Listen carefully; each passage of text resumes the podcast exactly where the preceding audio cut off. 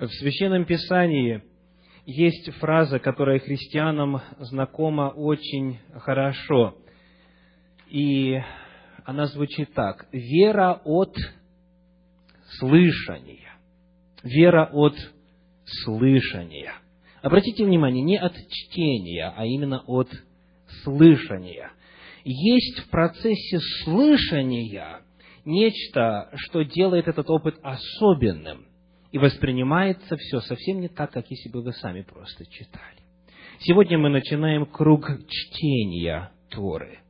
И сейчас в нашей программе время для прочтения первой главы, первой недельной главы Торы. Эта недельная глава включает в себя, что измеряется в обычном нашем исчислении книга Бытие, первая глава, первый стих, по шестую главу, восьмой стих. Приглашаю вас слушать внимательно священные писания. Вы засекли, сколько времени ушло на чтение пяти глав? Немного?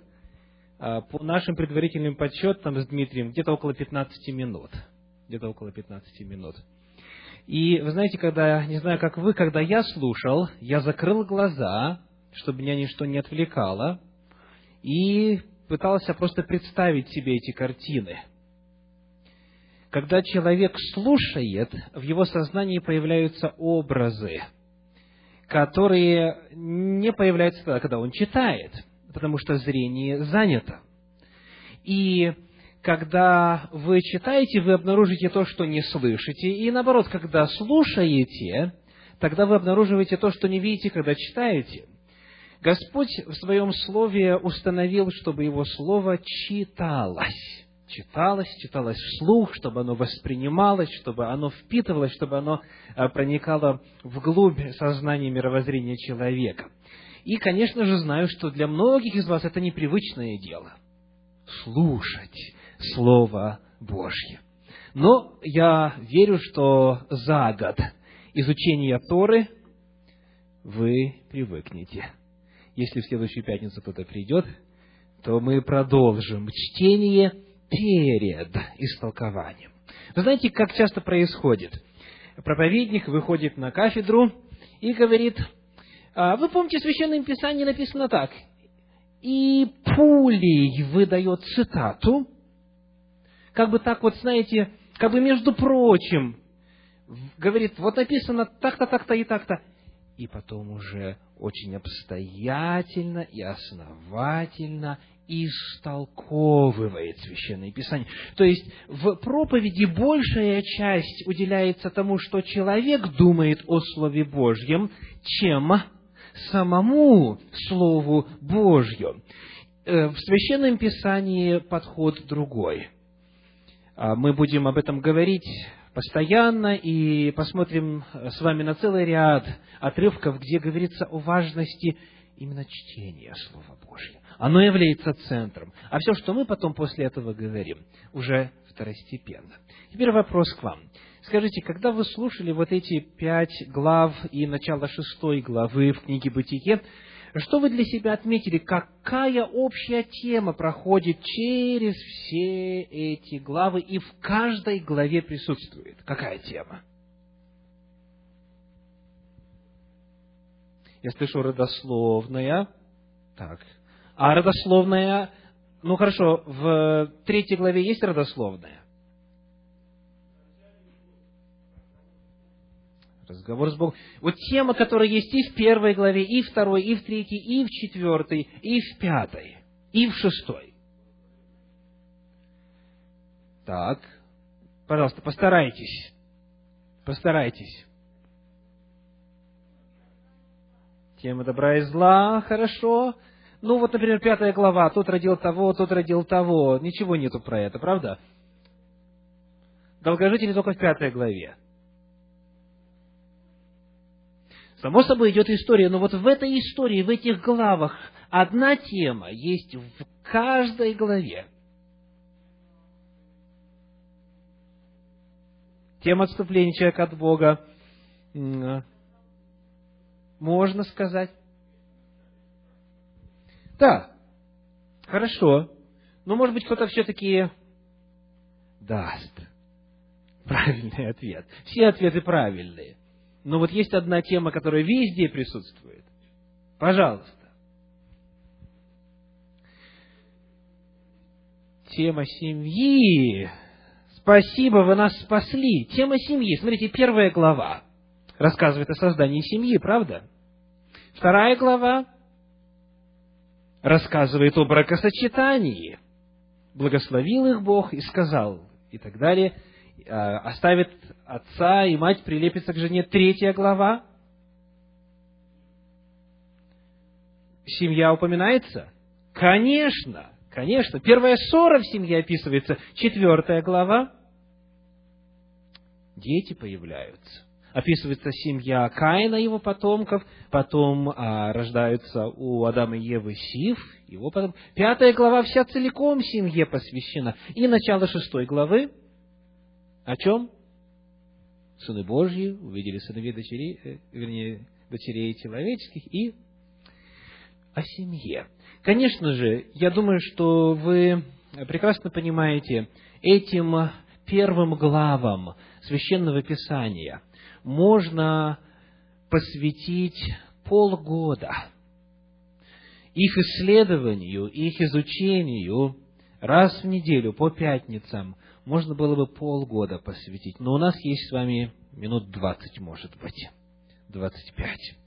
И потому мы посмотрим с вами на этот отрывок сквозь призму семьи. Раз это главная тема, раз это тема, присутствующая в каждой главе, давайте посмотрим, что мы узнаем о семье из этих первых глав Священного Писания. Но прежде давайте напомним главные термины. А, один из вас рассказывал мне, как вручал приглашение в одном из русских, русских магазинов, и а, продавец спрашивает, а что такое Тора? Куда меня приглашают? Объясните мне, пожалуйста, что такое Тора? Христиане это называют пятикнижье Моисеева. Тора происходит от глагола «учить», «наставлять». Тора – это обучение, наставление. И она включает в себя первые пять книг Священного Писания. Бытие, Исход, Левит, Числа и Второзаконие. То есть, иными словами, когда говорят а, они свою Тору изучают, а у нас есть Библия, эта фраза свидетельствует о чем? О неграмотности, конечно, потому что Тора – это начало Библии. Хорошо, еще некоторые термины. Кто знает, что такое Танах? Танах. И это, как христиане называют? Ветхий Завет. Да, Танах представляет собою комбинацию нескольких слогов, слогов и начальных букв трех разделов Священного Писания. Первая часть – То, это Тора, потом На, Набиим – это пророки, и потом последний звук К – это Кетубим, то есть Писание. Тора, пророки и Писания. На это трехчастное деление канона Ветхого Завета ссылался Иисус Христос. В Евангелии от Матфея, 24 главе, он говорит, стих 44, «Вот то, о чем я вам говорил, говорил еще, быв с вами, что надлежит исполниться обо мне всему написанному в законе и пророках и псалмах». Псалмы открывают кетубим, открывают эту часть, третью часть канона Священного Писания Ветхого Завета, который называется Писание. Ну, еще один термин. Кто знает, как называется первая э, книга Священного Писания в Танахе на языке оригинала? Брейшит или Берешит, в зависимости от того, произносим мы огласовочку или нет. Берешит – это первое слово Библии. И оно означает что? в начале. В начале. В иудейском каноне книги называются по первому слову. А с какого слова начинается книга, так и называется. И так она и обозначается. Ну что ж, мы с вами рассмотрели главные вопросы терминологии, и теперь давайте посмотрим, что из этих глав мы узнаем о семье. Во-первых, книга Бытие, первая глава, первые два стиха. Бытие, первая глава, первые два стиха. Давайте прочитаем вместе. Текст у вас Торы с собой, пусть хоть на русском или на английском. Я буду читать по-русски. Бытие, первая глава, первые два стиха. Готовы? Прочитаем вслух. В начале сотворил Бог небо и землю. Земля же была безвидна и пуста, и тьма над бездною, и Дух Божий носился над водою. Помню, э, прочитав эту фразу еще в детстве, о том, что Дух Божий носился над водою, я был весьма озадачен. Скажите, когда дети слишком быстро передвигаются, что им родители иногда говорят? Перестань носиться. Да? То есть, а, эта фраза как-то ассоциируется с таким хаотичным, беспорядочным движением. Дух Божий носился над водою, говорит Слово Божье. Что это значит? Носился очень интересное слово, уникальное слово. В оригинале, в древнееврейском языке, оно используется только два раза. Всего лишь два раза во всей Торе. Моисей, будучи весьма образованным человеком, не был ограничен словарным запасом. И он всегда очень тщательно подбирает слова. И когда он использует именно это слово, описывая как Дух Божий, над водой что-то делает на этой пока еще бесформенной, покрытой водой планете. Где второй раз встречается это слово? Давайте откроем книгу Второзакония, 31 главу. Второзаконие, 31 глава, стихи 11 и 12. Второзаконие, 31 глава, стихи 11 и 12.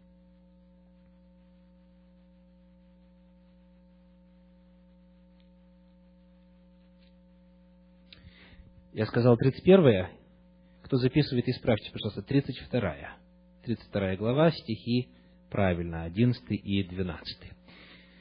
Прежде чем мы прочитаем, скажу, что в подлиннике это глагол «рахак», «рахак», и используется он вот в каком контексте. Второзаконие 32 глава. Читаем. «Как орел вызывает гнездо свое, носится над птенцами своими, распростирает крылья свои, берет их и носит их на перьях своих, так Господь один водил его, и не было с ним чужого Бога. Вот где используется это слово. И перед нами удивительная картина того, как орел выводит свое потомство. Первое, что он делает, сказано гнездо. Гнездо. Он устраивает гнездо он устраивает его таким образом, чтобы там было мягко, чтобы там был такой, ну скажем, особый микроклимат, он выстилает мягкой травой, мягкими материалами, перьями, пухом, и прежде чем у него появляются птенцы, он приготавливает все, все, все необходимое. И вот сказано, подобно тому, как орел носится над птенцами, они только успевают рот, клюв открывать и поглощать пищу. Вот так же вот Дух Святой носился над водою. Какой образ? Одно слово дайте мне.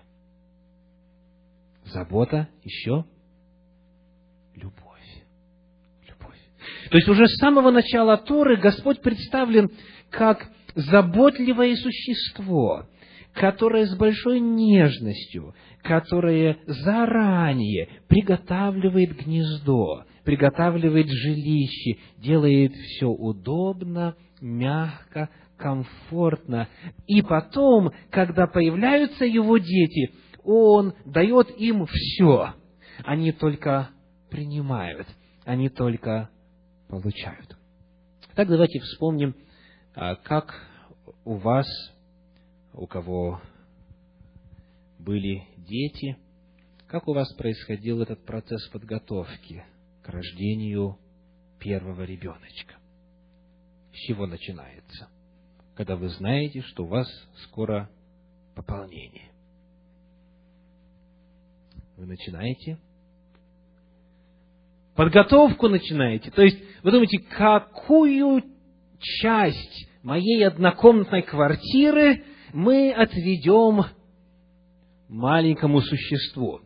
Если у вас есть отдельная комната, ну, как правило, в Соединенных Штатах так бывает, комнату перекрашивают, меняется полностью э, вся мебель, все подготавливается по цвету, все тщательно, внимательно подбирается это есть проявление любви.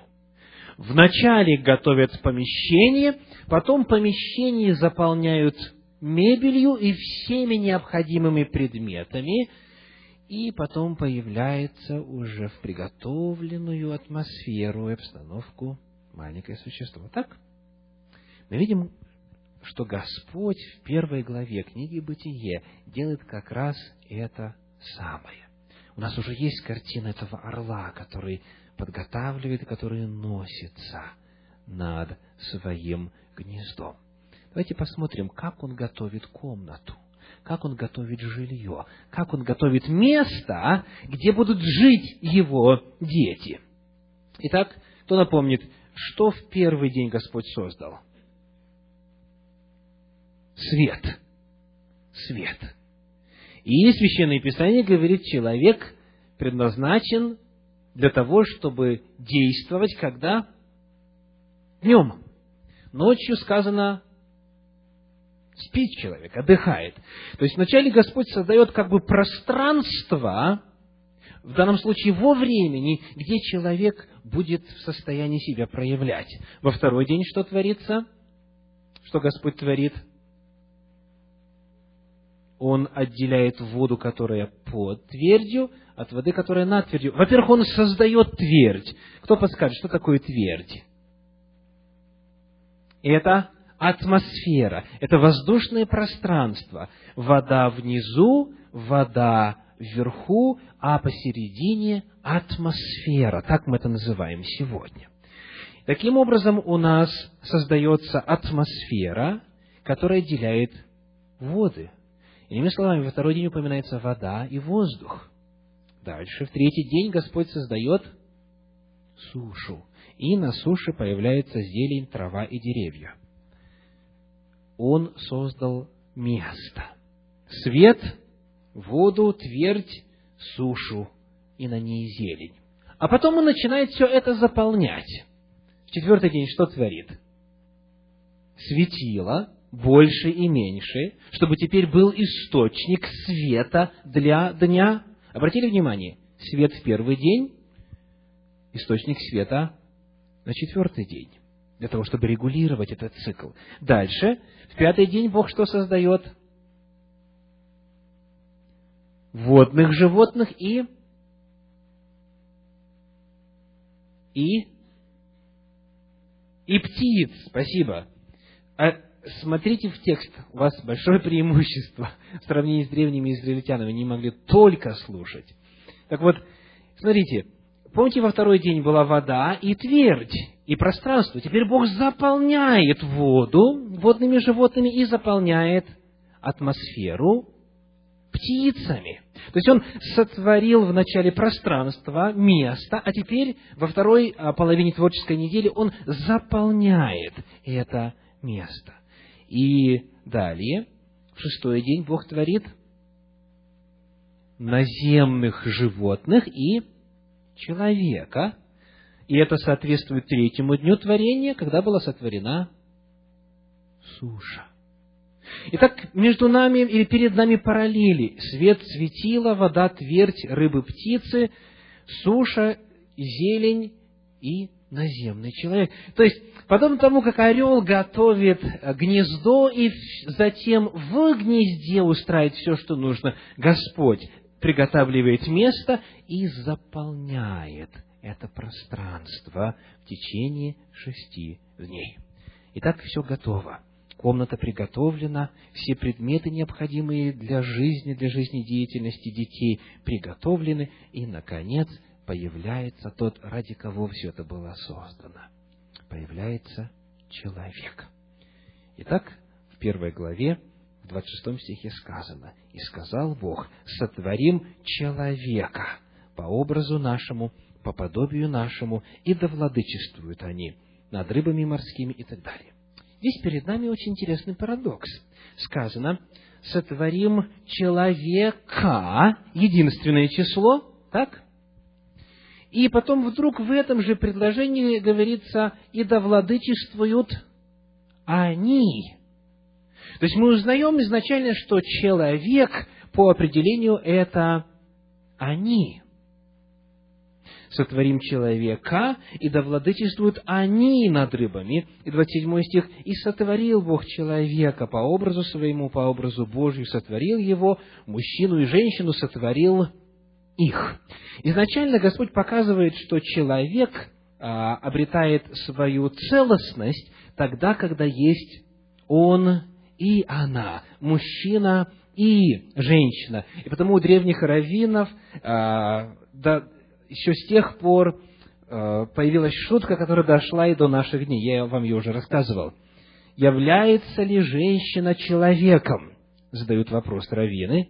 И отвечают как? Нет, не является. Женщина это не человек.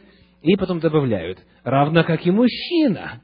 Мужчина тоже не человек. Человек, согласно Торе, это он плюс она. Это мужчина и женщина, соединенные вместе, тогда достигается цель образа Божья. Чуть яснее, чуть дальше, в пятой главе на эту тему, стихи 1 и 2 сказано так. Бытие 5 глава, 1 и 2. Вот родословие Адама. Когда Бог сотворил человека, по подобию Божью создал его, мужчину и женщину сотворил их, и благословил их, и нарек им имя, двоеточие, человек. Итак, человек – это имя, данное им двоим. Они вдвоем составляют человека. И вот здесь очень интересно отметить значение некоторых терминов. У нас слово «Адама» появляется как имя – да? И если вы спросите, кто такой Адам, то, как правило, ответ тот, кого Бог сотворил, имеется в виду какой-то конкретный человек. А на самом же деле слово Адама происходит от слова Адама в оригинале. А Адама означает что? Пожалуйста. Земля, да. Адама – это земля. И когда Бог сотворил из праха земного человека, то получился Адам. Вот. То есть, дословно, дословно перевод «землянин». Вот есть марсианин и так далее. Адам – это землянин, сделанный из земли, сделанный из праха земного. Теперь, Мужчина и женщина тоже очень э, интересные понятия. Во второй главе 23 стих. Бытие 2.23. «И сказал человек, вот эта кость от костей моих и плоть от плоти моей, она будет называться женою, ибо взята от мужа». Почему он решил, что она должна называться женою? В общем-то, все просто. В древнееврейском «он» – это «иш», Иш, он. А он говорит, э, она будет называться Иша, то есть она, потому что она произошла от Иш, от человека. То есть, фактически, он говорит, а, она а, такая же, как я, мы одной природы, и муж и жена, или мужчина и женщина в Священном Писании это, в общем-то, ничего больше, как обозначение родов. Иш и Иша, он и она, а, муж и жена, или мужчина и женщина. Потому иногда трудно разделить, идет ли речь о муже, в смысле женатом человеке, или речь идет о мужчине. И идет ли речь о женщине или о жене, там одно слово. А, даже и в Новом Завете, помните, когда Иисус Христос говорит, что мне и тебе жено? То есть, он, он говорит, женщина, то есть, что, что мне и тебе. Итак, мы по ходу отметили некоторые интересные термины, и э, теперь перед нами вторая глава, тоже рассказывает о семье. При чтении этой второй главы у некоторых скептиков и атеистов появилась, как говорят в России, зацепочка. Какого плана? Вот смотрите, в первой главе уже и мужчина, и женщина существуют, правда? Бог уже их создал и благословил и так далее. Потом вдруг, откуда ни возьмись, Бог творит из праха земного человека. И из ребра этого человека творит женщину. И потому некоторые сделали вывод таков. В книге «Бытие» древние пастухи, которые написали или записали свои легенды религиозные, они умудрились оставить два разных повествования о сотворении. То есть они говорят, в одной главе одна картина, во второй главе другая картина. Они не состыковываются между собой. Более того, в первой главе у нас только Бог, в подлиннике Элохим, во второй главе появляется уже Яхве, Яхве Элохим, и другое имя появляется. Потому был сделан вывод таков. Это просто два независимых, отдельных повествования о сотворении, которые потом, спустя века, жрецы объединили вместе, и потому появилась такая несуразица. Чем же является на самом деле вторая глава? Давайте внимательно посмотрим, как она начинается. Вторая глава я хочу обратить ваше внимание на четвертый стих, потому что первые три фактически являются завершением первой главы. Разделение глав здесь крайне неудачно, а, потому что первые три стиха рассказывают о том, как творческая неделя седьмым днем, шаббатом, была завершена. А вот дальше четвертый стих говорит, вторая глава. Вот происхождение неба и земли. И дальше какая фраза? При сотворении их в то время, когда Господь создал небо и землю. Этот стих о чем вам говорит? Это заголовочек, рассказывающий о том, что происходило тогда, когда Господь творил небо и землю. То есть, вторая глава не говорит, вот рассказ о сотворении. Нет, вторая глава говорит, вот происхождение неба и земли при сотворении их. Первая глава рассказывает о сотворении, она дает как бы общий план, а вторая глава рассказывает, вот какие события имели место в то время, когда это происходило. Потому вторая глава представляет собой более подробный, детальный рассказ о том, как Господь творил те или иные виды своего творения. И вот в этом более подробном рассказе мы обнаруживаем, как именно появилась жена у человека, у землянина, у Адама. Стихи с 18, второй главы. Бытие, вторая глава, 18 стих. «И сказал Господь Бог, нехорошо быть человеку одному, сотворим ему помощника, соответственного ему» Господь Бог образовал из земли всех животных полевых и всех птиц небесных и привел к человеку, чтобы видеть, как он назовет их, и чтобы как наречет человек всякую душу живую, так и было имя ей. И нарек человек имена всем скотам и птицам небесным и всем зверям полевым, но для человека не нашлось помощника, подобного ему. Господь дает возможность Адаму почувствовать недостаточность самого себя. Он дает ему возможность почувствовать нужду. И для этого дает ему задание просто-напросто придумать имена для всех живых существ на земле. Интересно, сколько времени на это ушло у Адама?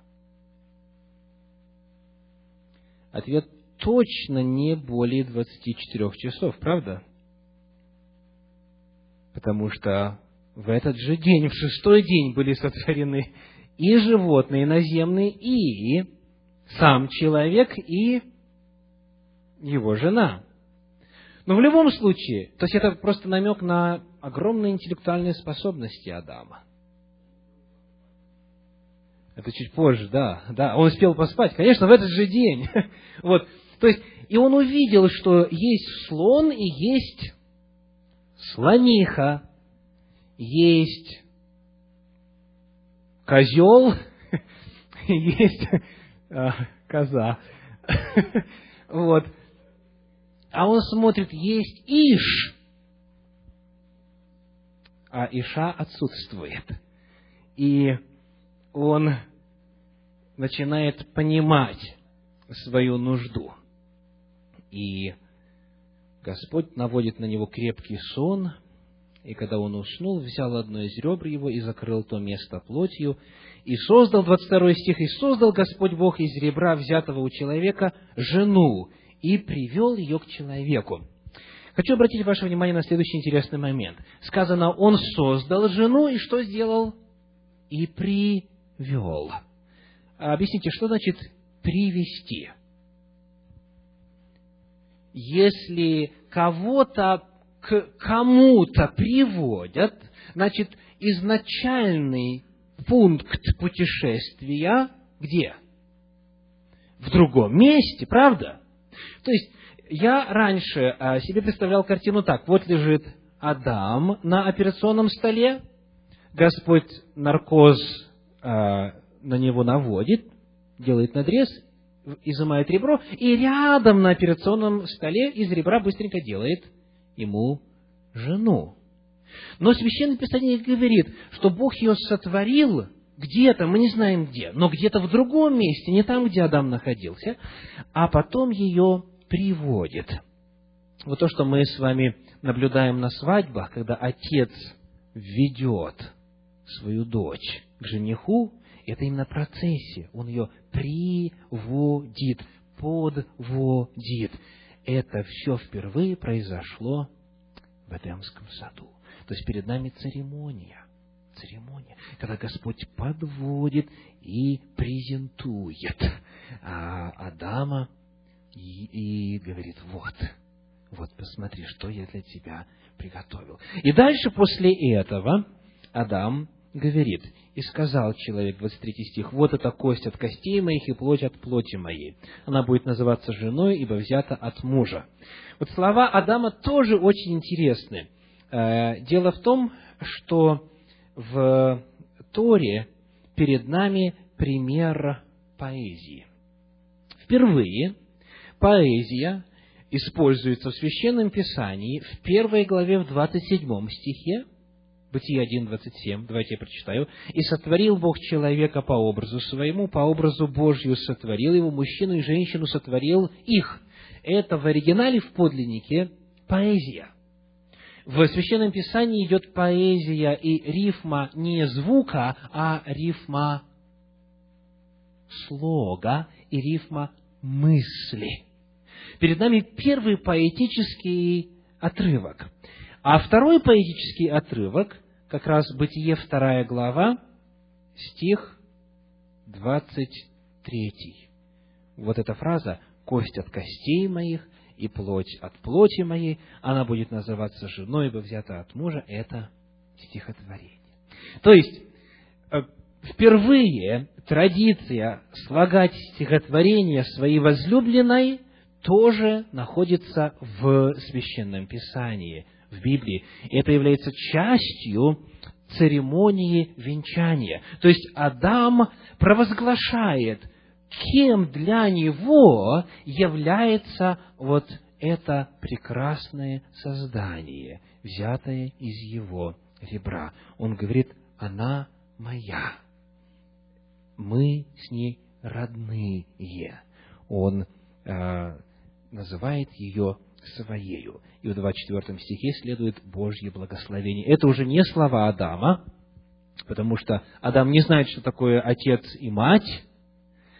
Это слова Божьи. Потому оставить человек отца своего и мать своей, и прилепится к жене своей, и будут одна плоть. Это Божьи слова. Это слова, которые Господь произнес в тот первый день и акт бракосочетания создания семьи. Итак, это вторая глава. Что в третьей главе происходит с семьей? Коротко, что происходит с семьей? Падение семьи, нарушение семьи, кризис в семье. Из-за того, что Адам и Ева отходят от Господа, а, они испытывают первую в своей жизни ссору. Если говорить коротко, начиная с седьмого стиха и далее, появляется стыд, да? потом страх, я убоялся, далее помрачение разума, они подумали скрыться в кустах от Господа. Они знают Господа, правда? Они думают, что мы сейчас спрячемся, Он нас не увидит. То есть интеллектуальные способности у человека подвергаются также искажению. Агрессия – это она во всем виновата. Жена, которую ты дал мне. Появляются трудности и боль. А, сказано скорбь и болезнь в беременности. Дальше мужу сказано скорбь, и в поте лица будешь есть хлеб. К мужу твоему влечение твое, сказано в отношении жены, и социальное неравенство, он будет господствовать над тобою. Есть семь негативных последствий грехопадения. Стыд, страх, помрачение разума, агрессия, трудности, боль, влечение к мужу, а не к жене, и об этом мы не будем долго э, говорить, и социальное неравенство. И вот в, во всей этой плачевной, трагической ситуации, тем не менее, раздается голос надежды. 15 стих 3 главы. «И вражду положу между тобою и между женою, и между семенем твоим, и между семенем ее. Оно будет поражать тебя в голову, а ты будешь жалить его в пету».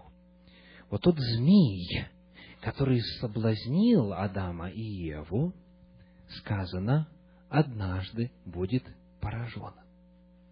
Как? У Евы родится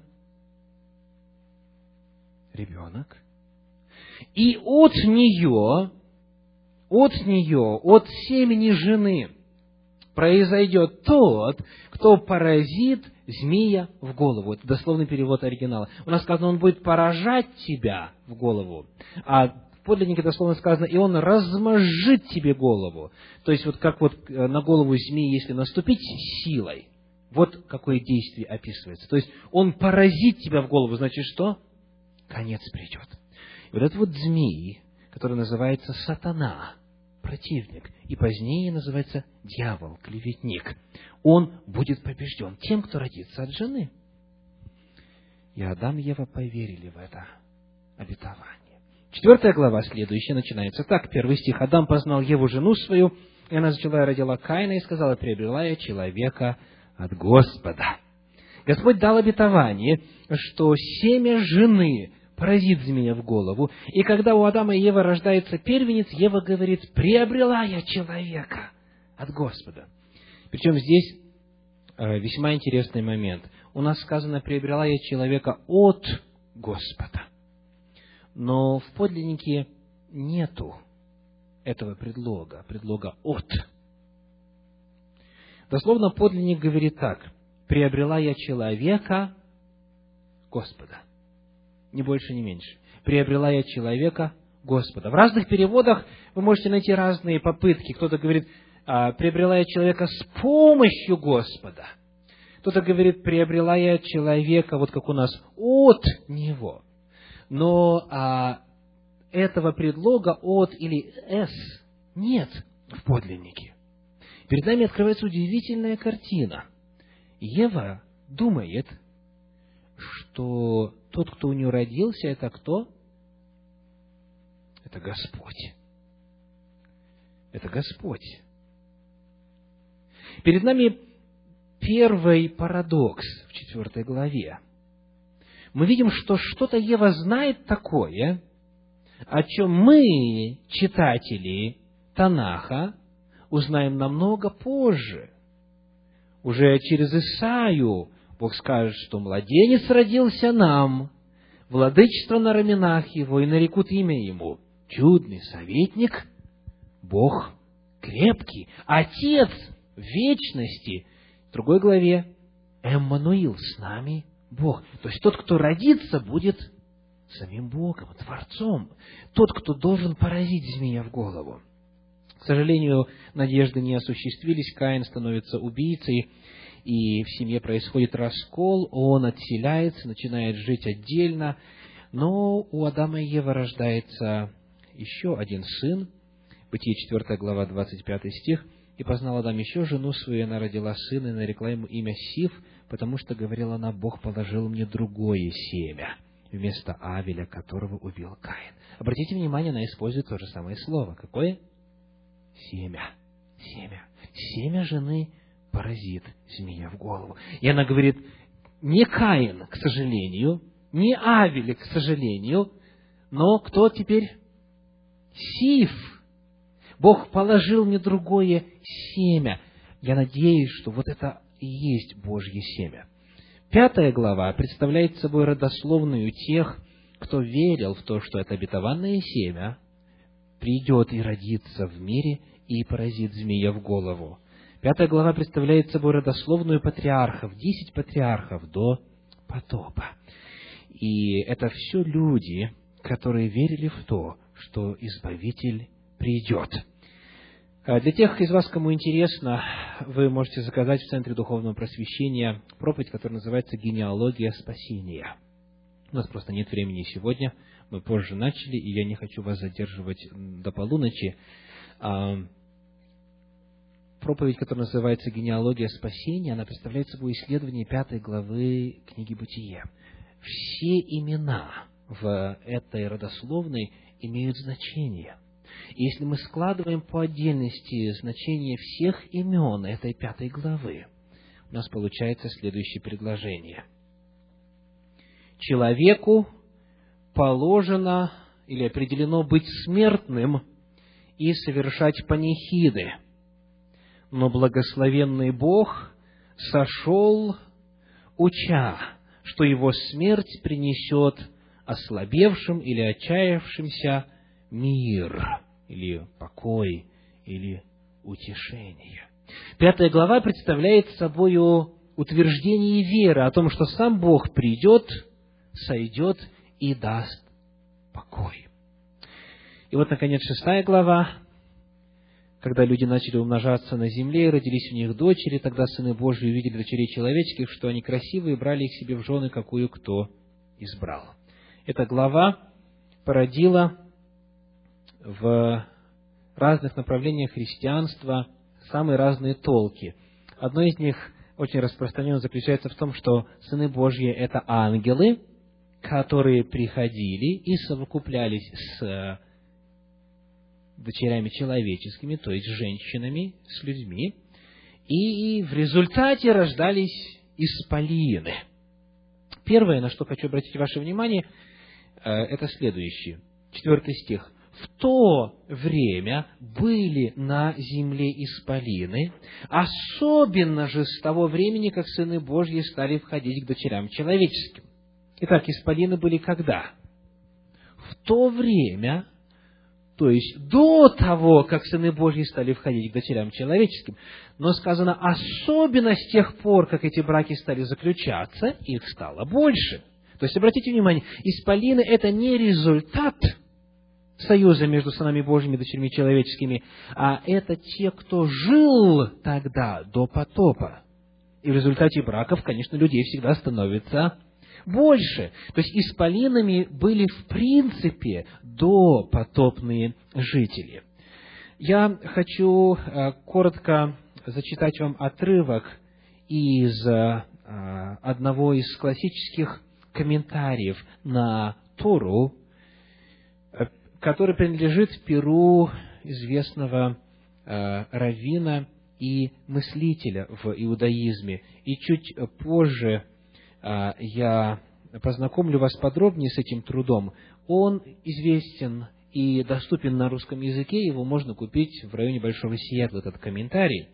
Так вот, посмотрите, что говорят те, кто впервые читал Тору на своем родном языке, на древнееврейском. Многие древние народы, пишет этот иудейский комментарий, верили в то, что когда-то прежде жили люди, отличавшиеся гигантской силой и небывалым ростом. Филон Александрийский, это э, известный философ, иудей по происхождению, Иосиф Флавий, иудей, историк римский, и автор книги Иовлот – комментируя в своих трудах рассматриваемые выражения Торы, допустили грубую ошибку под влиянием легенд языческих народов. Давайте сделаем паузу. Значит, а, в язычестве есть такие представления о смешанных браках существ высшего порядка духовных и а, человеков – но в Торе и в Танахе нет такой идеи, говорит иудейский комментатор. И дальше. В Торе мы не находим намека ни на падших ангелов, ни на восставших ангелов, и идеи брака ангелов с женщинами совершенно чуждо Торе. Комментаторы приводят несколько вариантов объяснений, соответствующих идеям Торы. И вот слушайте. Сыновья тех, кто искренне служил Всевышнему и повиновался Ему. Это изъяснение слов «бней Элохим», то есть сыны Божьи. Сыны Божьи. Вот что означает. Сыновья тех, кто искренне служил Всевышнему и повиновался Ему. Комментаторы, придерживающиеся этого понимания, считают, что это выражение является характеристикой потомков Шета, то есть Си, Фа, Э, у нас в Библии, которые воспитывались в духе любви и в любви к Всевышнему. Тора противопоставляет их потомкам Каина и говорит о женщинах из рода Каина, как о дочерях человеческих. В данном случае человеком называется тот, у кого отсутствует аспект духовности в сравнении с Сыном Божьим. И это как раз очень точно и четко вписывается в контекст, потому что перед этим в пятой главе описывается кто? Те, кто призывал имя Господне. Пятая глава представляет собой родословную тех, кто верил в обетование о грядущем Избавителе. И говорится о том, что наступило время, когда сыны Божьи, то есть потомки Сифа, сифиты и э, дочери человеческие, то есть потомки Каина, каиниты, грешная ветвь, грешная э, генеалогическая ветвь, стали смешиваться. И это привело к тому, что описано дальше. Велико развращение человеков на земле. Все мысли и помышления сердца их были зло во всякое время. Итак, что мы сегодня узнали о семье из этих кратких, более пристальных взглядов на первую недельную главу Торы. Мы узнали, что Господь является Творцом любви. Он, подобно птице, готовящей место для птенцов, и затем ухаживающий с любовью приготовил пространство, потом его заполнил, потом сотворил помощницу человеку, потом учредил процесс венчания, благословения, бракосочетания. К сожалению, грех входит и нарушает взаимоотношения в семье. Но Господь оставляет обетование, что именно через семью, через деторождение появится семя жены, появится избавитель, который поразит змея, поразит сатану в голову. И в первой семье они ожидали, что, возможно, их первенец будет таковым.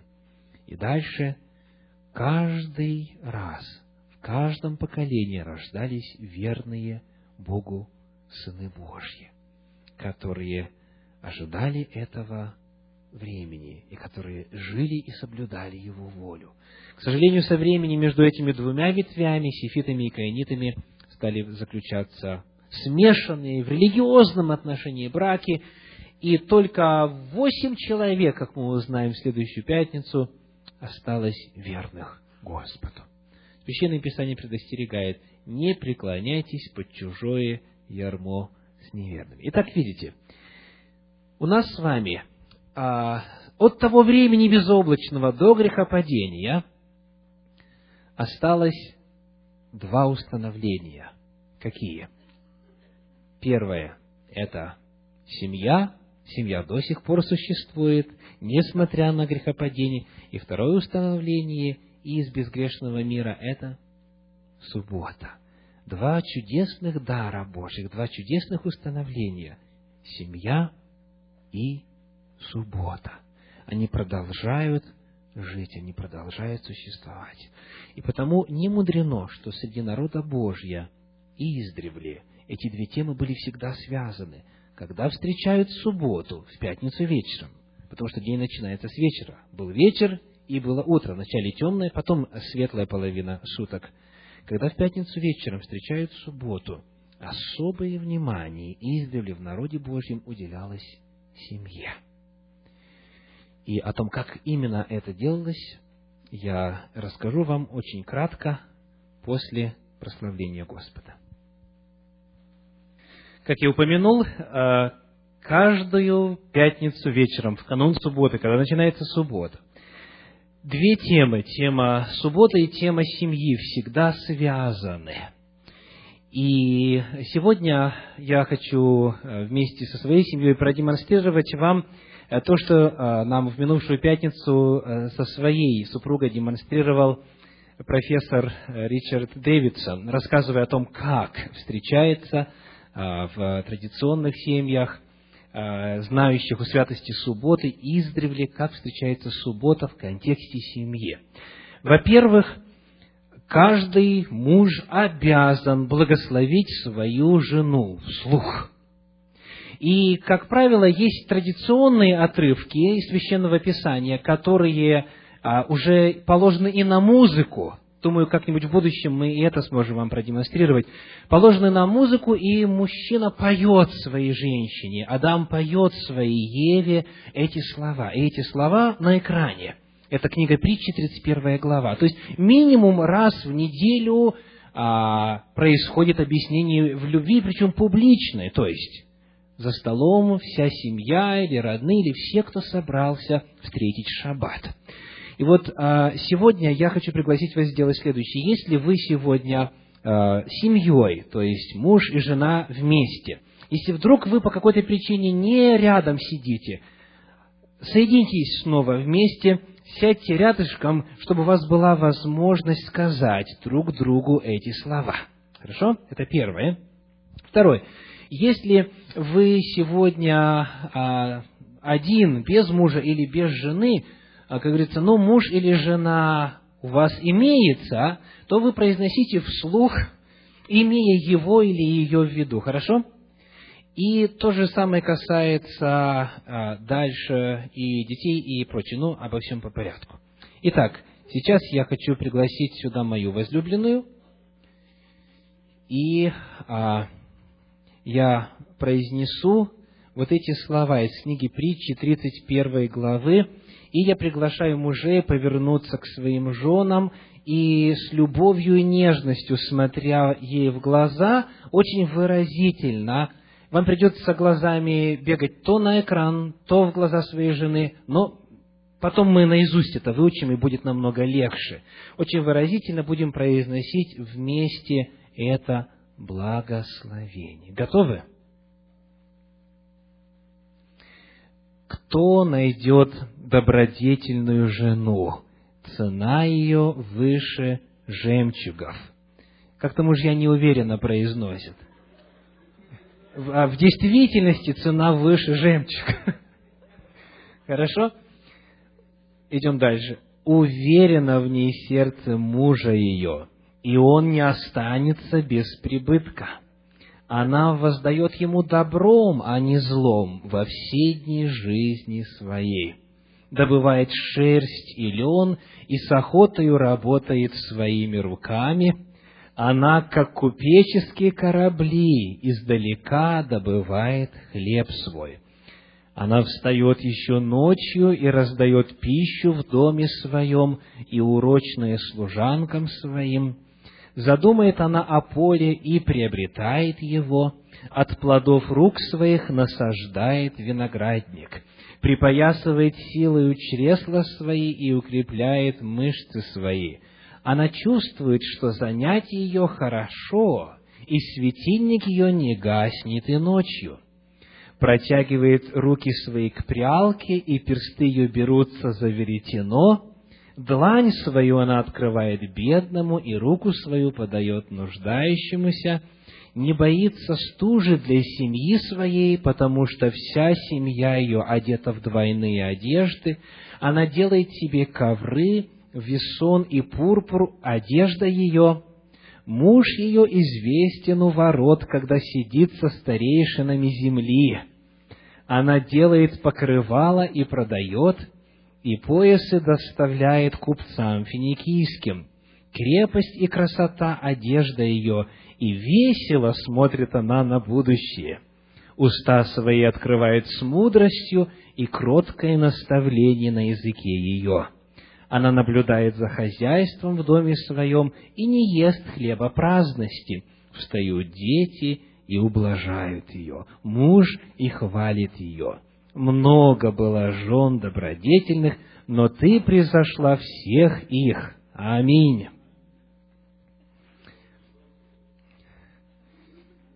Теперь идем дальше. Благословляют также дочерей в это время. Я приглашаю свою дочь пойти, пройти сюда на сцену. И благословение э, девочек традиционно выглядит так – Отец, как правило, возлагает руку на голову ребенка и говорит, если у вас дети рядышком, пользуйтесь этой возможностью. Если дети не рядышком, пожалуйста, пригласите их сюда. Мы сейчас будем детей благословлять. Если дети в фойе, пригласите, пригласите своих дочерей, своих сыновей, для того, чтобы они получили благословение, родительское благословение. Произносим Бог да сотворит тебе, как Саре, Ревеке, Рахиль и Лии. Теперь благословляем мальчиков, благословляем сыновей. Мой сын себя неважно чувствует, потому я не могу его пригласить сюда. Но благословение взято из книги Бытие, 48 главе 20 стиха, где сказано, что именно так нужно благословлять, так будет благословлять Израиль. И сказано так – Давайте произнесем. А, отцы, матери возложили руки на головы детей, да? Бог да сотворит тебе, как Ефрему и Манасии. Ну и, наконец, благословение мужа, которое произносит жена. А традиционно произносятся на выбор два отрывка, Псалом 111 или Псалом 1. Я сегодня избрал 111 для всех нас, и я сейчас буду наслаждаться благословением. Женщины, произносите громко вслух. Аллилуйя! Блажен муж, боящийся Господа, и крепко любящий заповеди Его. Сильно будет на земле семя Его, род правых благословится. Обилие и богатство в доме Его, и правда Его пребывает вовек. Во тьме восходит свет правым, благ Он и милосерд, и праведен. Добрый человек милует и взаймы дает. Он даст твердость словам своим на суде. Он вовек не поколеблется, в вечной памяти будет праведник. Не убоится худой молвы, сердце его твердо, уповая на Господа. Утверждено сердце его, он не убоится, когда посмотрит на врагов своих. Он расточил, раздал нищим, правда его пребывает вовек. Рог его вознесется во славе, нечестивый увидит и будет досадовать, заскрежечет зубами своими и истает, желание нечестивых погибнет. Вечер в канун субботы, эры в шаббат, традиционно заканчивается трапезой – если говорить точнее, то трапеза, в принципе, сопровождает. Если это дома происходит, то трапеза является фоном, на котором происходит э, общение, и пение, и молитвы, и благословение. И всегда на столе находятся две буханки хлеба, которые называются хала.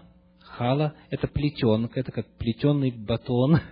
И их э, две, потому что это представляет собою двойное благословение манны в субботу. То есть манна с пятницы оставалась и на субботу, и она не портилась, потому это как бы двойная порция, двойное благословение, две халы на столе, а также плод виноградной лозы. И сегодня мы э, эту трапезу будем принимать э, в фойе, поскольку э, наши арендодатели – очень сильно заботятся о том, чтобы внутри в зале ничего, никакую пищу не принимали. Но благословение мы совершим здесь, и после этого у нас будет а, трапеза, хала и а, сок в фойе. Я приглашаю вас подняться для произнесения благословения. Вначале мы произносим его по-древнееврейски и затем то же самое по-русски. Готовы? Вместе. Барух ата Адонай Элагейну мелех гаолам Борей пери гахагафен. Благословен Ты, Господи, Бог наш, Царь Вселенной, Творец плода виноградного – и благословение на хлеб. Барух ата Адонай Элагейну мелех хаолам хамоци лехем минхарец. Благословен Ты, Господи, Бог наш, Царь Вселенной, произвращающий хлеб из земли. Аминь. Шаббат, шалом.